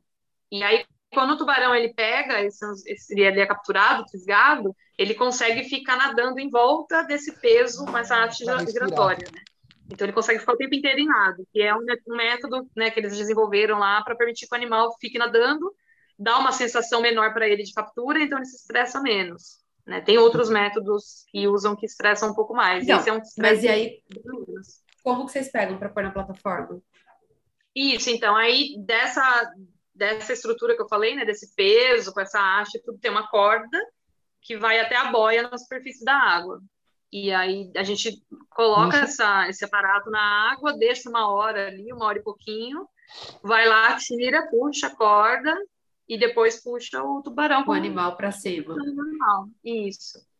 Nossa, Nossa e essa, louco. Isso tudo você está contando da experiência que você teve quando você ficou lá em Miami, né? Que você foi para lá, você participou de, de, dessas, dessas saídas de, em campo, né? Com, com... Isso. É, aí eu voltei naquela, quando eu estava no primeiro ano de doutorado, já voltei naquela mesma insatisfação que eu estava lá na iniciação científica, né? De receber só as amostras e não ver os Sim, animais. É, é verdade. Ah, não posso sair nessa de novo. É, porque você começou, o seu projeto de doutorado começou nisso, né? Analisar as amostrinhas que chegam para você do tubarão que você nem viu a cor. Mas aí Exato. você, aí surgiu um projeto novo que foi Fernando de Noronha, não é? Isso, é. Então, antes disso, eu comecei, né, nesse incômodo gigante. Eu falei, não, preciso ir lá. É, e sempre tive essa barreira, né, como vocês já sabem, muito bem sabem, é, de morar fora, né? Então, eu falei, ah, vou, pelo menos vou lá para passar um mês, pelo menos, né? Preciso conhecer meus tubarões. Vou lá, vou, vou ver, né, como é que faz, tudo. Mas eu achei que era muito mais complicado, que, né, precisaria justamente né, quem nunca viu acha que é muito difícil pegar um tubarão e fazer o um manejo com ele muito perigoso. Sim, sim. E aí fui ver, e quando eu cheguei lá e vi, eu falei, gente, é muito fácil. É muito fácil pegar tubarão, qualquer um pode pegar tubarão. Eu acho que se é... eu estivesse lá ia ficar tum, dum, dum, dum, dum, dum na minha cabeça. Mas é que tem técnica, né? Tem técnica, o pessoal está é, acostumado. É, para todo animal, né? É. Ô, Bia, eu queria muito fazer tem uma pergunta. Tem técnica e tem o, o treinamento também, né? Que eu não tenho ainda, porque eu preciso me concentrar nas amostragens, então eu nunca tenho tempo de aprender, de pegar o jeito, né? Mas, mas, é, é, você consegue. É a técnica, técnica qualquer um aprende, né? Sim, sim, com certeza. Bia, te conhecendo, assim, é, você tinha, assim como eu, nós três aqui, a gente tem, talvez tem, eu não sei você, eu ainda tenho, o problema, você tinha problema com inglês na época, tinha? Tô certo ou não? Você não sabia falar muito bem inglês e tal. Só que você, no passado, mesmo sem saber falar direito, entrou em contato com o cara de Miami. E de repente, assim, se você vê no seu Instagram lá, você está embarcado, embarcada, num, num, num, barco. Deve ter gente do mundo inteiro ali trabalhando, porque imagino que deve chegar o tubarão, deve ter gente dos Estados Unidos, gente da Europa, enfim, sei lá, do Brasil, que deve querer pegar a sua amostra, né? Não sei. É, como foi o inglês para você e como era a relação com as pessoas na hora do trabalho? Porque, assim, eu, eu fiz coleta em campo também, tem coisas que são padrões. Quando o bicho chega, tudo tem que estar tá pronto. Se, me, ah, tudo. Então, para que o bicho chegue, a gente, cada um já tem a sua seringa ou o seu material, faz a coleta e devolve. Armazena, então tem que ter gelo seco, porque é a amostra fresca e tal. Então, assim, como que era a relação com as pessoas de vários lugares do mundo e como que você foi seu inglês, assim, nesse, nesse processo, entendeu? Foi terrível, né? para começar, começar, eu já quase fiquei na, fiquei presa no aeroporto, né? Porque eu não conseguia Dura? explicar o que, que eu fui fazer lá e fiquei presa lá por uns minutos. É mesmo? Não, não presa, né? Me seguraram não, porque eu tava sim, com passaporte. eu tava com passaporte de trabalho e turismo, porque eu tava, não estava indo estudar, eu estava indo visitar um laboratório, fazer um estágio, né, do meu, meu colaborador, meu orientador, enfim, e pedi um visto de trabalho. E, e aí, na, tentando explicar, eu, eu falei, ah, não, eu estou vindo estudar e trabalhar, mas porque é difícil explicar para qualquer pessoa o que a gente faz na vida, né? É, é, é até em português é difícil. Eu estava indo, na verdade, para o curso de férias deles. Então, eu estava indo meio que aprender as técnicas, mas também ia dar umas palestras, ia falar meu trabalho. Então, na hora eu fiquei nervosa, não consegui explicar isso. Meu inglês era pior do que é agora. E, já, e fiquei na salinha ali. Depois veio um outro, um outro rapaz é, menos arrogante, porque eles são super arrogantes, né? Não, não lembro. Ali, no, na, somente a entrada de Miami, né? É. Que deve aparecer cada figura. Muito latino, ah, né? É. é. Aí veio uma pessoa com mais calma, leu o documento, que eu tinha uma carta do Nil assinada, né? Com telefone e tudo para eles ligarem. Aí ele entendeu, falou, não, pode ir. Mas nisso eu já tava naquele pânico, né? eu saí, estresse. aí comecei a chorar, assim. Ai, tá. Tava eu e uma né? família, uma família de mexicano, acho. Eu falei, pronto, eu tô me comparando com, com os legais aqui, que querem morar, né, com as crianças pequenininhas. Eu falei, gente, mas eu tô oh, meu Deus. Você tava com a passagem de volta comprada já, né? Tava. Não, mas ainda assim né? seguraram. E como foi lá depois para falar com a galera? Imagino que tenha sido menos tenso, então, né? Depois dessa. É, não muito, porque é, o laboratório lá do NIL, na época, pelo menos, era estritamente 90% mulher, aí já complica um pouco, né? Porque quando tem muita mulher no, laboratório, já não é um, um ambiente muito misto, e era tudo americana, né? Todas ah, elas americanas. Então, aquela não foi uma, coisa, né? uma receptividade muito calorosa. Não, não. Uma ou outra, sim, teve uma preocupação maior, mas é, de resto foi um pouco complicado. Assim. É, a sorte é que estava tendo curso, né? Eu fui para participar do curso dele de verão. Então, eu fiquei no mesmo alojamento que os outros estudantes ficaram também. Então, eu conseguia ir, né, com facilidade para saídas, tudo, e interagia com, com a galera do curso, que era mais de boa. Que né? era mais fácil, assim, mais aberto. Né? Aquela coisa, né? Você chegou aquela a voltar para lá? Depois? Não, não, eu ia voltar no passado e não, não deu. A pandemia. A pandemia. É, é verdade, né? É verdade. E, Mas e, é, Pode falar. Não, só ia terminar a pergunta do Cadu, né, sobre o trabalho no barco e tudo. É, eles entram lá, né, os, do, do, do, laboratório, né, do programa que eles têm, é, eles entram, é, dá para observar, assim, né? Ninguém me contou, porque não conversavam muito comigo, mas eu vou observar que tem várias hierarquias, né, dentro da, do tempo que você tem dentro do laboratório. Ah. Então, quem estava mais tempo, depois de um ano, a pessoa poderia começar a puxar o tubarão para o barco. Antes disso, nunca. Ah. Entendi. Então tinha ah, umas coisas assim, né? Questões de segurança e, também, né? E, é, não, sim, é, dá para entender, né? Uma questão mais, mais, mais hierárquica. Mas eu cheguei lá, já estava um ano de doutorado, já trabalhava com Erasmus há sei lá quantos anos. Então, eu queria fazer alguma coisa e não deixava eu nem relar no tubarão direito. Então, isso já me, me incomodou bastante, assim, né? Mas pelo menos a parte da coleta de sangue é o que eu fazia, assim, é o que me não não tinham como falar que não, porque eu trabalhava com o sangue dos bichos, não é possível, né? Não me deixar coletar. Nem isso, nem isso. Mas tive impedimentos, assim, quiseram me mostrar como é que faziam, ficaram perguntando, ah, você tem que ter um curso do comitê de ética. Eu falei, gente, não, deixa eu Deixa aqui que a gente vai na, na, na garra, né? Legal, e aí no fim eu coletava, mas eu que pegava, assim, quando o tubarão chegava, eu já catava a seringa, ficava com a seringa segurando na mão. Então eu sabia Quem tira agora? É minha, eu tiro. Já que a única coisa que eu posso fazer, deixa eu fazer pelo menos isso. É, que legal. Mas foi assim, aí voltei para o Brasil, essa, voltei para cá com essa angústia, assim, né? Tipo, ah, eu fui lá para aprender e no fim não aprendi nada, ninguém tinha paciência de conversar comigo, de explicar as coisas, nada, assim, ninguém. É assim Voltei mesmo. com essa, agonia. É, e sabendo que era muito fácil capturar tubarão, né? Eu falei, não, vou voltar, vou pegar tubarão, vou, vou mandar foto para elas, assim, ó. Olha eu puxando tubarão pro mar. Chupa, né? Eu não sei como que é chupa em inglês, mas dava para escrever. E no fim é isso que aconteceu, né? Mas você mandou a foto para ela? Não.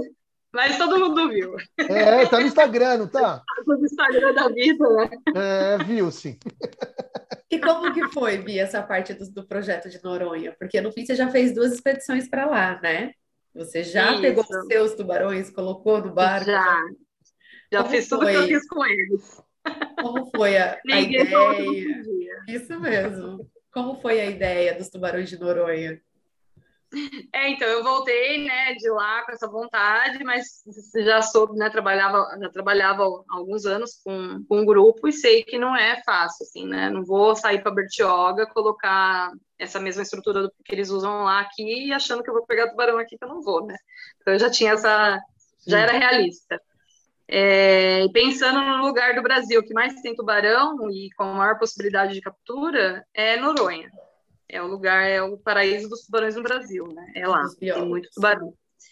E também tinha, né, em, mente que na época não tinha, não tinha, não tinha verba, não tinha nada para fazer o projeto. Então, falei assim, pensei, vou buscar uma parceria com alguém que eu sei que trabalha em Noronha. E até na época, né, quem trabalhava é, era o professor Fabrazin, né, tinha alguns alunos dele de pós-doc que, que trabalhavam lá, que trabalham lá ainda mas infelizmente o professor Fabazinho faleceu ano passado. Uhum. É, e aí perguntei, eu, eu, sabia que ninguém coletava amostra de sangue, ninguém fazia parte de fisiologia, porque também é um laboratório que trabalha com ecologia. Trabalha basicamente com o que o Neil trabalha em Miami, né? Então eu sabia que daria, teria essa brecha para eu entrar aí, né, na, na colaboração. É, e aí conversei com ele, ele falou, não, tranquilo, né, pode acompanhar as expedições do pessoal quando eles forem e coletar suas amostras, né, eu falei, nossa, muito legal, né, é, eu pago do meu bolso a passagem, pago tudo, boa. não tem problema com isso. e no panorama tubarão, é o que importa. Nossa. e aí, e aí passou... aí passou, acho que dois meses dessa conversa inicial, um mês, foi muito rápido. Aí abriu o edital do Funbil, que é, a, é o Fundo Brasileiro para a Biodiversidade, não lembro agora exatamente o que significa o Funbil. É uma organização do, do Rio de Janeiro e eles fazem todo ano, abrem um programa de bolsas para mestrandos e doutorandos. Aí, mestrandos, eles dão uma bolsa de 20 mil reais para usar para pesquisa, né? Não é bolsa de, de salário, salário. Né? é, só para consumo, né, e diárias, e para o doutorado é, é 38 mil. Eu falei, opa, é, é esse, mesmo. né? Se conseguir, se conseguir esse dinheiro, eu já consigo fazer alguma coisa legal lá, né? Já consigo ajudar o pessoal a pagar algumas saídas e tal. E aí consegui, consegui o projeto, e no fim a parceria com, com o laboratório do, do Azim não deu muito certo, assim, né? Do jeito que a gente estava pensando em fazer porque eles fazem saídas mais esporádicas para lá e ficam poucos dias. E, enfim, né, aconteceram essas, essas mudanças assim, de protocolo e tudo. Eu acompanhei algumas saídas com eles quando eu estava lá pra, na primeira expedição, mas eu estava em contato já nesse período, assim, né, do que eu estava escrevendo o projeto com o pesquisador Ricardo Garla, que está trabalhando com o nosso amigo lá na Arábia Saudita agora. Ah, com o Paulo? É, é verdade. É mesmo, hashtag Paulo, hein? Ô, louco, não sabia disso não. É isso e aí, gente, só para explicar para quem está ouvindo, o Paulo trabalhou com a gente, no, fez mestrado e doutorado muito próximo, eh, sobretudo de, eh, de mim e da Aline. E hoje ele está na Arábia Saudita trabalhando no Instituto de Pesquisa lá com o peixe marinho, não é com o tubarão. Só, desculpa, é, só para localizar. Situar, né? É, é aqui na, na foca em aquicultura o dele. Isso.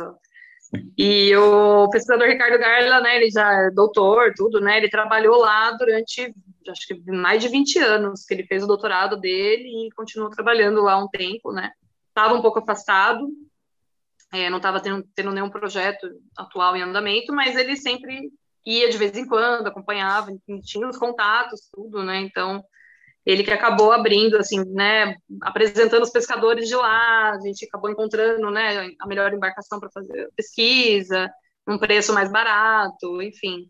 Aí foi ele que deu essa, essas orientações muito, então. iniciais.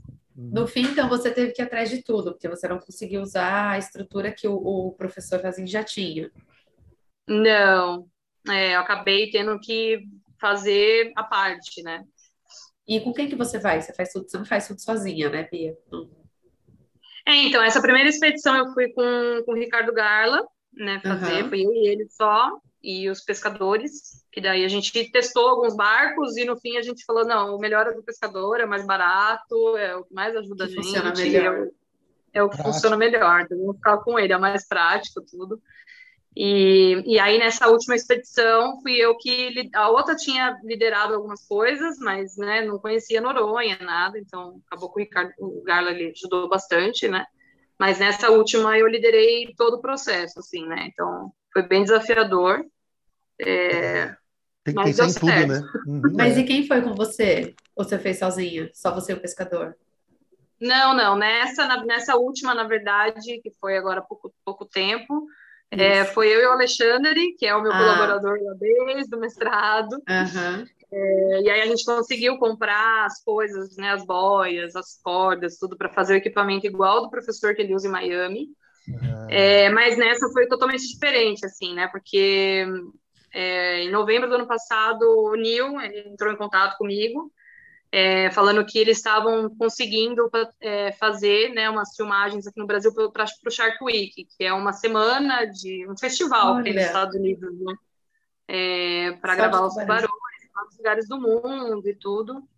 E, e o diretor, né, que estava que organizou, na verdade, né, o, o, essas gravações, ele tinha conhecido a Natasha, que é essa minha amiga, é, lá em Miami, é, em 2015, quando ela foi lá, né, 2016, se não me engano, não, 2017.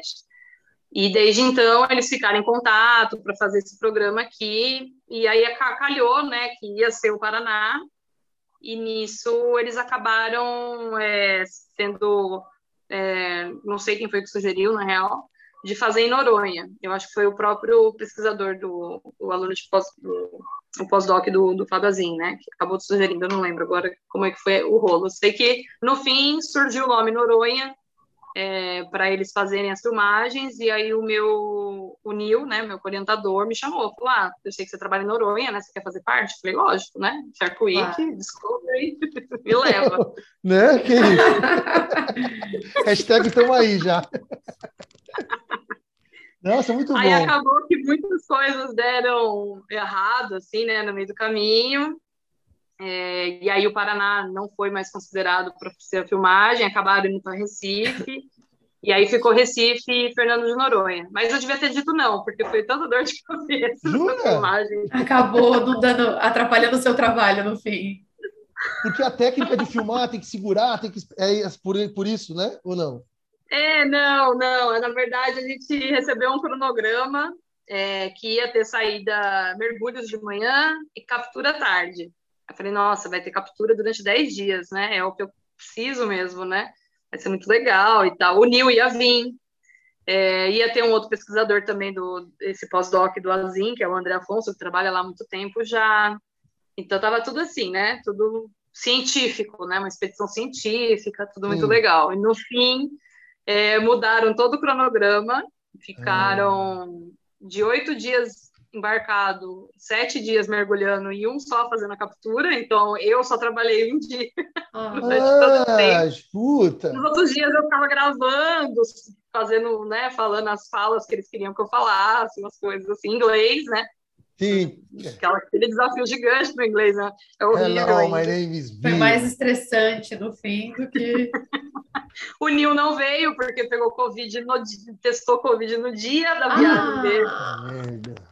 E, o André Afonso testou Covid no dia que começou a filmagem em Recife, em Noronha, porque ele filmou em Recife, mas quando ele chegou em Noronha, todo mundo teve que fazer o teste, né, de Covid, e ele testou positivo, não participou. Voltou, veio embora. Fico. Não, ele é de Portugal, ele ficou em Noronha isolado. Ah, né? tá. Putz. Então, ficar em Noronha isolado é triste, né? Nossa. Sacanagem. E aí, no fim, foi, esse, foi um puro estresse. Aí, depois de todo esse processo ainda, aconteceu, a gente veio embora, e alguns dias depois aconteceu um incidente trágico lá, que foi a criança que foi mordida por um tubarão e perdeu a perna, né? Não sei se vocês viram. Sim. E aí já juntaram tudo, né? Aí tá aquela lenda até hoje em Noronha, ainda está viva essa lenda de que o agente que atraiu os tubarões tigre para perto da praia. Então estão ocupando o projeto. Aí tá Jura, nesse... isso eu não tinha visto. Aí, Sério? Nossa, vocês vão ter que dar a volta por cima, né? Não, mas Sim. vamos conseguir. Poxa, que, que coisa chata. Nossa. O Bia, deixa você falou em estresse, eu queria fazer uma pergunta mais técnica.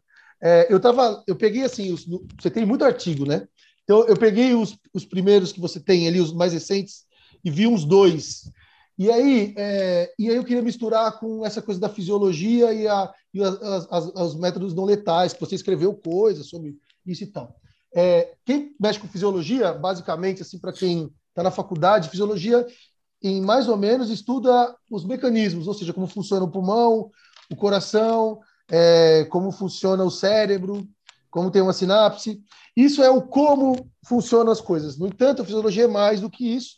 Ela pega também, por exemplo, você pode comparar organismos. Então, você pode pegar um rato, comparar o que, como é o pulmão, o coração, respiração, troca gasosa, comparar com o ser humano. Então, você pode escolher algum, um outro grupo modelo, que é o que mais ou menos eu ali a gente fazia, e tentava depois extrapolar essas ideias, geralmente. Existe o que você faz, que é a ecofisiologia, que é você estudar como é o processo fisiológico do animal no meio. Então, você, nesse caso, é mais difícil generalizar. Você tem que ter o tubarão, a espécie, a espécie específico, no local específico, porque é, todo mundo interage com o meio de forma individual, né? A espécie ou o indivíduo mesmo, né? Por isso que é eco, tem a ecologia no meio. A, a fisiologia como um todo, ela pode ser feita no corpo, na célula, in vitro, que a gente chama, ou de cultura celular ou tecido, ou o órgão, no meu caso, a gente matava os animais e pegava os órgãos para fazer as análises. Quando você faz uma técnica não letal, de uma certa forma, isso limita o, o, processo do conhecimento. Então, ou seja, você pode, você fez um trabalho que é assim: ah, é, a gente pegou os tubarões, coletou os tubarões e mediu dois, dois marcadores, a glicose, estou falando muito já, e a lactato, são marcadores gerais de estresse. E aí você viu que a glicose subia depois de um tempo. Né? Tipo assim, se o tubarão ficar uma hora, ela tem um valor. Se ela ficar duas horas, é o triplo do valor, estou chutando. Só para dizer que subiu. Então, é, eu queria assim, você tem, você é uma pesquisadora que você não precisa demonstrar a sua capacidade, é só olhar do, de volume de papers, a capacidade de network, ou seja, de fazer colaboração, tem nota na Science, então assim, não é isso que eu quero que você fale, não precisa provar nada, já provou que eu queria uma reflexão de como você lida, porque a tecnologia letal ela tem um dilema, que é, é, é uma limitação mesmo, porque você não vai ver o órgão, não vai ver o tecido, sei lá. Como que você lida quando você dá os passos da sua pesquisa, nas novas perguntas que você quer fazer, quando você está com essa tecnologia letal, entendeu? Sim, sim, não, é bastante desafiador é, trabalhar com método não letal, não é tudo tão lindo assim, parece, né, trabalhar com animal vivo, capturar, pegar e tudo, é, mas não é, muito desafiador, né? E a gente tem essas limitações, né? Então, as perguntas elas precisam ser é, não restritas, né? Mas elas precisam ser mais realistas, né? Do, do, ponto de vista até onde você consegue provar ou inferir as coisas com o que você está fazendo.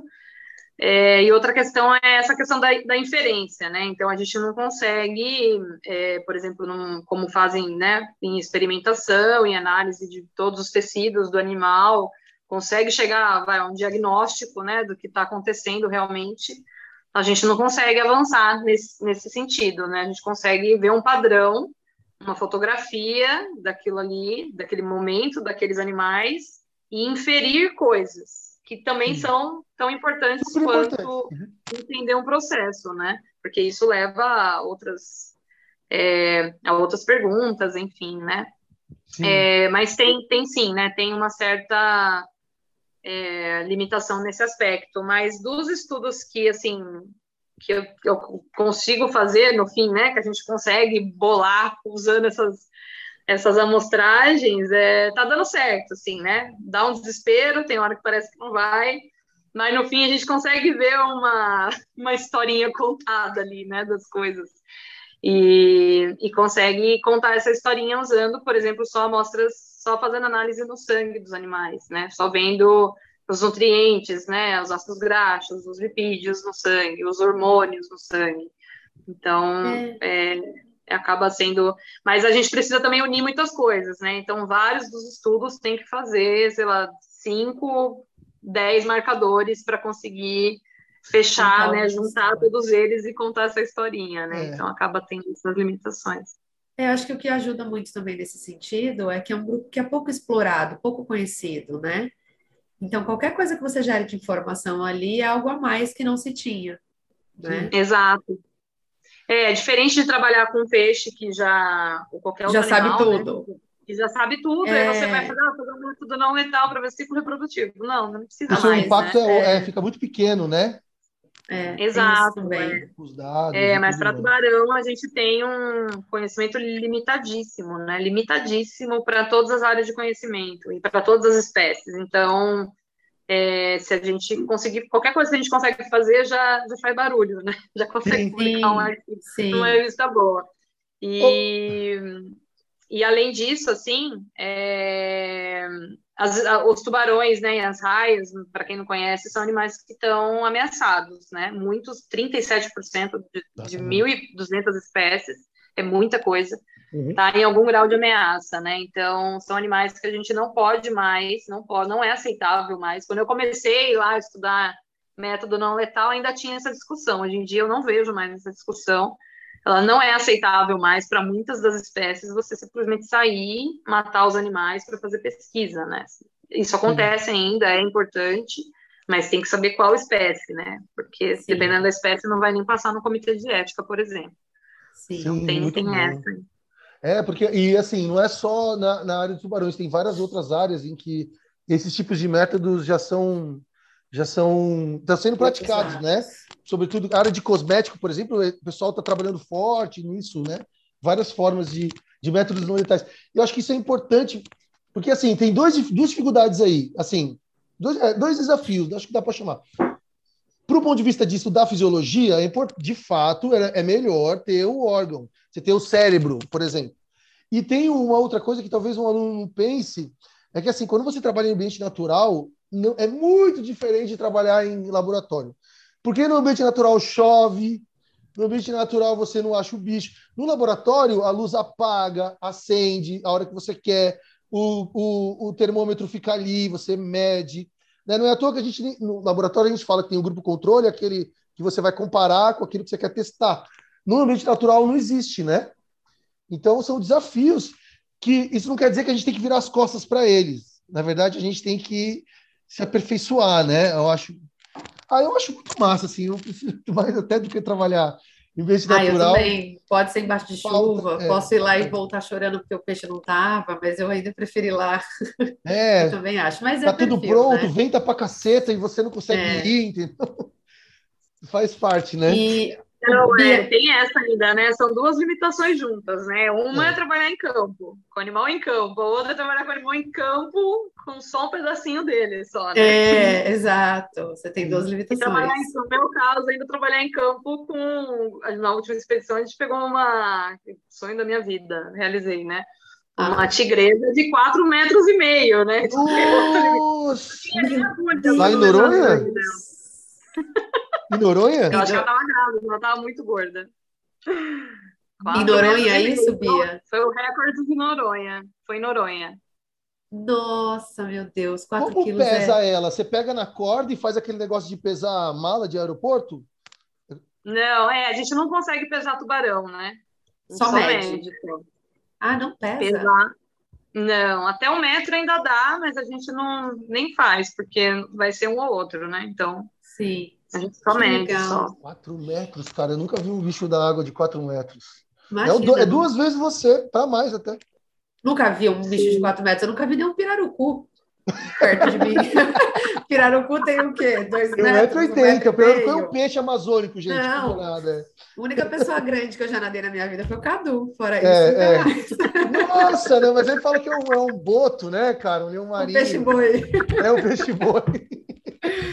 Mas, ô Bia, é uma coisa que eu percebo muito ao longo da sua trajetória, assim, você ainda está no doutorado, mas você sempre teve uma participação muito grande com a área de educação ambiental, área de conservação, né? Então, você, desde o começo, se envolveu com o SOS Mata Atlântica, esse Devas, você trabalhou no Gremar, é, o Sea Shepherd, que eu não consigo... Sea Shepherd. Eu, a hora que a gente acabar aqui, Bia, você vai me ensinar a falar isso.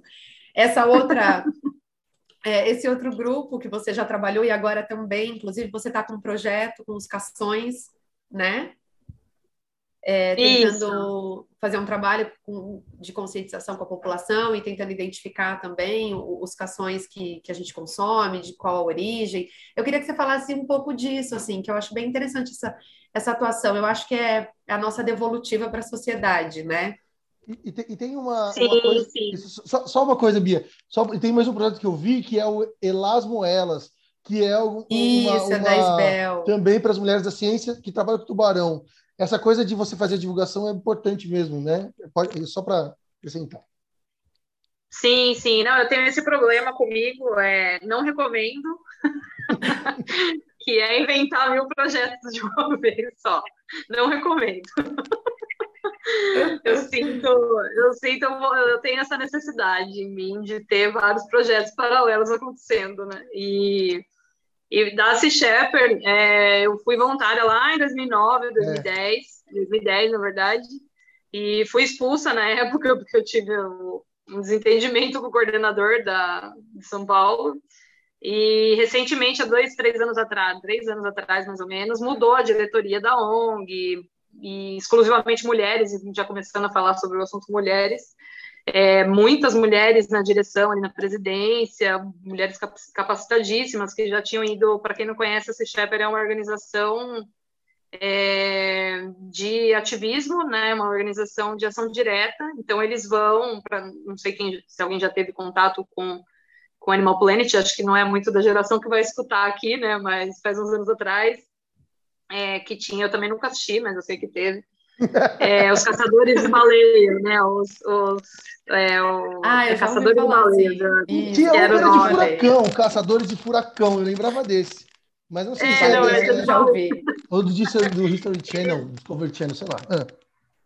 É, animal, é, esse é do Animal Planet que passava. É, então, é uma organização de ação direta, né? Então, essa é uma ação muito famosa da, da organização, que, que é, era, né, foi fundada pelo Paul Watson, então ele que ia nas ações, então, eles iam para a Antártica atrás dos navios baleeiros para ficar, né, tentando impedir que os navios matassem as baleias. E tem várias outras ações, né, no mundo inteiro. É... E eu era voluntária, né, na época no Brasil, na época eu era voluntária em 2010, não acontecia nada. Nem educação ambiental. Ah, que pena. Então, eu ser expulsa não foi uma coisa muito. Não, não foi negativa. Não foi, né? Impactante na vida, né? impactante. Mas depois que mudou, né, toda a direção, né, e com essas mulheres que já tinham participado já, né, quem ficou na, na diretoria, tá ainda, né, na chefia, assim, a Carolina Castro participou mais de 15 anos na Shepherd Global, então foi em várias, expedi várias expedições, várias campanhas, enfim. É, tem uma tá voltando assim né a organização tá, tá ficando num formato muito legal no Brasil e me, me interessou voltar né para voluntariar lá e logo que eu voltei eles estavam querendo começar uma campanha com cação né e tentar alguma coisa com tubarão e aí a gente lançou essa campanha cação é tubarão é, para alertar né, a sociedade, Sim. né, o público geral, de que cação é tubarão. Né? Muita gente não ponto, sabe né? disso, né? Muita gente Sim, não sabe, é incrível. Muito. É. Muita, muita, muita. E aí, junto, aí a gente foi, foi muito rápido, né? Faz oito meses de campanha, só oito meses praticamente que eu voltei, é, faz um pouco mais. É, mas aí a gente já teve essa ideia de tentar mandar uma notinha na Science, aí foi aceita. já ah, isso aí. Uhum. Parabéns, é isso aí. E eu, eu vi até uma propaganda sobre a retirada da educação da, da merenda escolar merenda. de Santos, né? Isso, Isso foi devido é. a esse projeto de vocês? Ou já era uma coisa que. Foi. Não, foi. foi. Na, verdade, teve, é, na verdade, teve um edital em São Paulo para compra de 650 toneladas de cação para merenda escolar. E aí a, a Shepard, né, a gente, junto com a, com a Isbel, entrou com uma carta, né, repudiando, mandou isso para a mídia, virou aquela, aquele bafafá todo, e aí eles cancelaram. Eles cancelaram ah, aqui, tá vendo? Vale mais e do que a gente, depois... vale no Globo, no Jornal Nacional, no Globo Repórter. Legal. A gente foi, foi na Record. Ah, já, muito. Gente, a, gente, a gente já tá, meu, o tempo urgiu, como diria no interior. Ah, que fim. Eu vou fazer mais uma pergunta, Aline. Se quiser, a gente faz mais uma e a gente fecha. Nossa, eu Daria tenho várias. falar mais, né? Daria é, eu tenho várias, mas várias, a gente faz várias mesmo. Eu vou fazer uma que eu queria fazer para você, que eu fiquei pensando, eu devia fazer quando a gente estivesse tomando brejo, mas é, assim, eu, eu, você é uma das pessoas que eu conheci mais que mais trabalhou no Carholic, que fala hoje em dia, né? Não sei se fala mais, mas que mais trabalha. Não vou dizer que é mais ou menos, porque posso ser injusto com outra com alguém, né? Mas de um fato, workaholic. mais e assim, contando essa história, quem for mais atento vai perceber que meu, você fez muito contato. E quando você faz um contato, quer dizer que você põe o seu na reta, né? Para mim, o meu maior medo hoje, 40 anos na fase da minha vida, é não dar conta das coisas. É o meu maior medo na vida, tanto em casa e tal. Você tem esse medo? Não muito ainda. ele é diário, mas ele é pequeno. Ele é pequeno? pequeno ainda. Eu ainda consegui inventar outras coisas para elas, como eu estou no momento. Mas, Mas tem, né? Assim, é, é muita. É que tem. Acho que quem, começa, quem começou já, assim, projetos, projetos da vida, né? Eles dão errado, alguns dão errado, alguns dão certo. E os projetos do trabalho são a mesma coisa, né? Então, tem vários, alguns dão certo, outros dão errado. Então, nessa que inventa várias coisas para fazer, tem os que dão errado, que morre lá e você não se preocupa mais, e tem aqueles que vão indo para frente, né? Então, no fim, é, dá para fazer.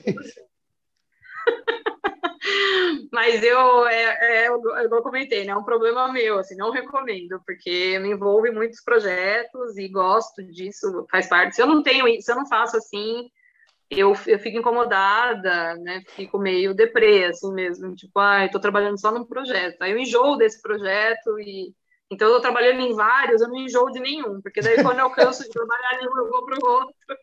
E, e tem muito que isso. pensar, né? A cabeça fica meio a mil, assim, né? Inquieta. Exato. Eu estava assim no meu doutorado, tipo, já não aguentava mais olhar para o projeto, olhar para né, as análises, tudo. Aí vi que eu precisava sair um pouco para minha saúde mental mesmo, sair um pouco disso, ainda mais na pandemia, né, que tava. Uhum. Aí ela foi para Noronha. É, não, Noronha eu só fui total dois anos, só 30 dias.